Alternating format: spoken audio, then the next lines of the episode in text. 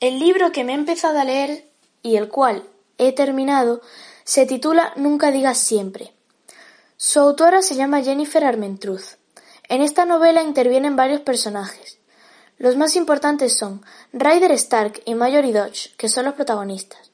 Ryder y Mallory vivieron juntos en el mismo pasado y después de cuatro años, los cuales fueron separados el uno del otro, se han vuelto a encontrar en el mismo instituto.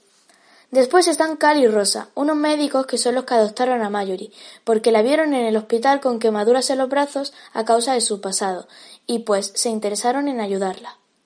Luego están Paige, la novia de Ryder, Héctor y Jaden, que son hermanos, y junto a su abuela, la señora Luna, tienen en acogida a Ryder. Está también Ansley, la mejor amiga de Mallory.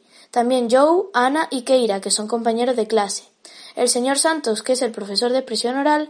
Y por último están los personajes secundarios, que son los matones y el psicólogo de Mallory. Los demás personajes no influyen apenas en la historia.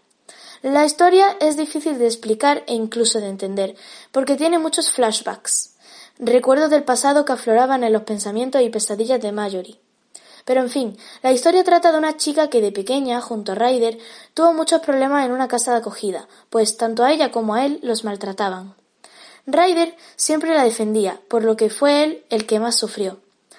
Después de un tiempo, metieron al señor Henry, el que los maltrataba y los tenía en acogida, en la cárcel. La señora Becky, que tenía problemas con el alcohol y las drogas, murió una noche en su cama por sobredosis.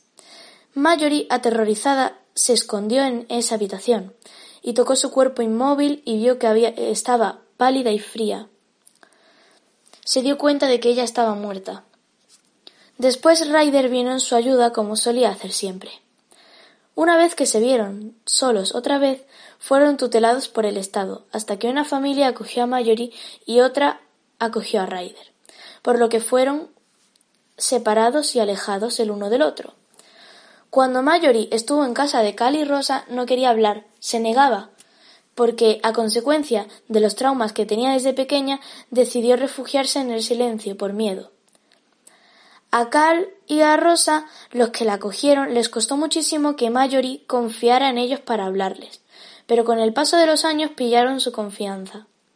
La llevaron a un psicólogo el cual estuvo tratándola durante estos cuatro años los cuales la separaron de Ryder. Ella nunca lo olvidó. Ella no tenía expectativa de volver a verle, pero fue cuando Rosa y Carl la metieron en el instituto. Su primer día de clase yendo por el pasillo se encontró con un chico que le resultaba familiar. Exacto, ese era Ryder. Se ve que él notó también quién era ella y le dijo ¿Ratón?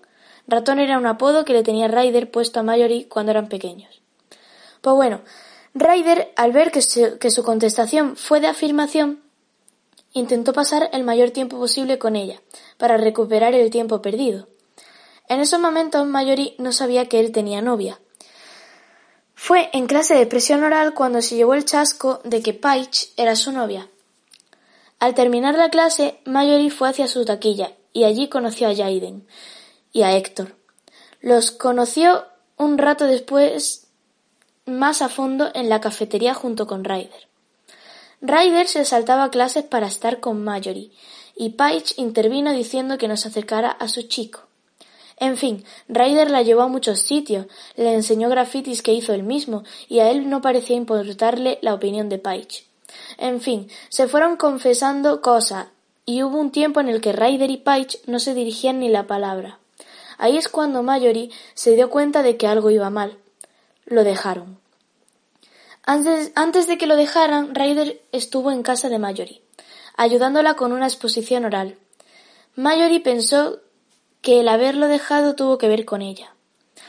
Después de esa vez se vieron en una cafetería junto a Héctor y y otra vez en un restaurante con Ansley y Ryder, que ahí fue cuando se conocieron su mejor amigo y su amigo.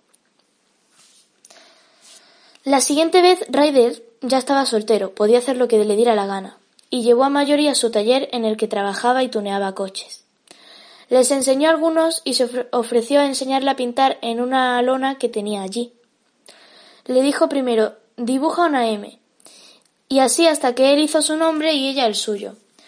Ryder dijo sé que te importo y tú me importas a mí, y creo que aquí falta algo. Y fue entonces cuando dibujó un corazón entre los dos nombres. Para ella fue un gesto muy tierno y fue entonces cuando Ryder le pidió que si podía besarla.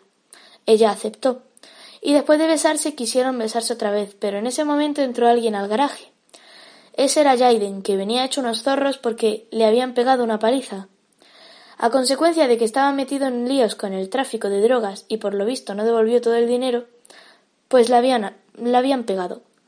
Pero, pero claro está, aquello podía costarle la vida, podían haberle matado, en fin, Ryder lo curó. A la semana siguiente, en el instituto, nos invitaron a otra fiesta, pero esta mucho más íntima y con menos gente. En fin, Mallory decidió ir. Al estar allí ya eran novios oficiales. Ya había estado Ryder en su casa, ya había estado ella en casa de él. Bueno, pues allí estaba Paige.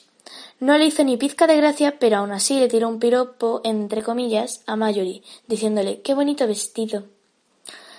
Estos dos se fueron arriba, que es donde estaba Héctor, al cual interrumpieron en plena faena, junto con una chica que se llamaba Sheila.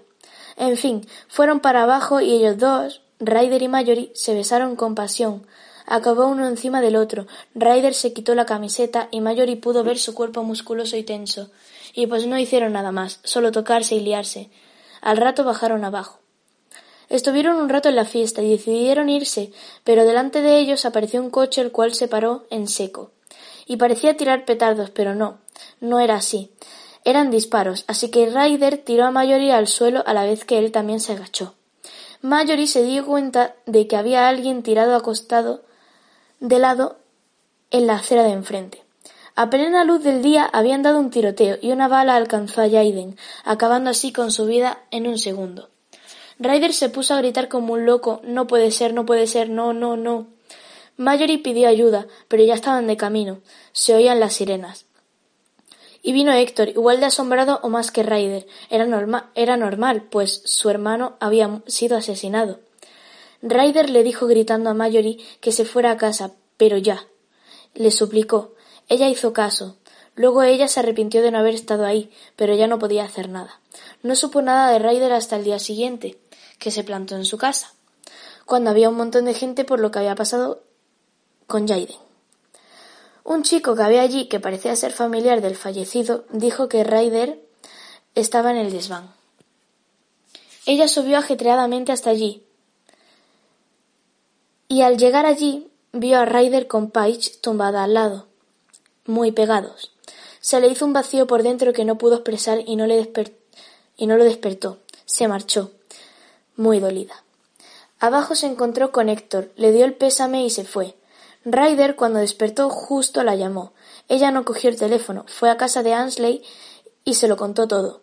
Y ella le dijo que debería llamarlo para hablar con él. Ella no lo llamó. Al día siguiente lo vio en el instituto y él le dijo de hablar después en su casa. Ella aceptó. Después admitió que no pasó nada y razonó por lo que ella le creyó y se abrazaron. Pero al día siguiente, después de decirle Ryder que estaba enamorado de ella, Ryder la deja. Ella entró en pánico, se puso triste pero a la vez enfadada, y soltó todo lo que tenía que decir, y hasta unos días después, cuando le tocó exponer a Mayori otra exposición, esta vez lo hizo delante de la clase. La exposición iba sobre las personas que habían influenciado en su vida, y una de ellas, sin decir nombres, fue Ryder. Un poco más tarde, cuando ya acabaron las clases, fueron al funeral, y después Ryder quiso volver a hablar con ella. Y le explicó que todo lo que había dicho, todo lo que sentía, todo lo que veía en él que él no veía era verdad. Él siguió sin creérselo mucho, pero admitió que tenía talento, que valía la pena, y prometió cambiar. Todo eso lo prometió en casa de Mayori, cuando Carl y Rosa decidieron darle una oportunidad y después de que ella abriera un regalo y era un ejemplar nuevo del conejo de terciopelo, había unos versos señalados que fueron los que se dio cuenta Ryder de lo que era. Después, en el epílogo, se ve cómo avanzaban mm, Ryder y Mallory y se ve cómo Ryder estudia para la universidad y tienen un buen futuro. Eso es un resumen de casi toda la historia. Entre muchos acontecimientos hay otras ramas que conllevan a otros acontecimientos, pero no son tan interesantes como eso. El narrador está en primera persona y quien cuenta el libro es Mallory. Este libro me ha encantado, lo recomiendo muchísimo, pero es duro de leer. Tiene unas emociones muy fuertes y si te metes en el personaje como yo he hecho te emocionas, te enfadas, haces los mismos gestos que ellos conforme vas leyendo. La verdad es que te engancha. Yo me lo he leído en cuatro días. Y es muy intenso. Nunca me había leído un libro igual. Este es único y no tiene comparación con ningún otro. Nunca me había leído un libro de esta autora, pero me gustaría leerme más.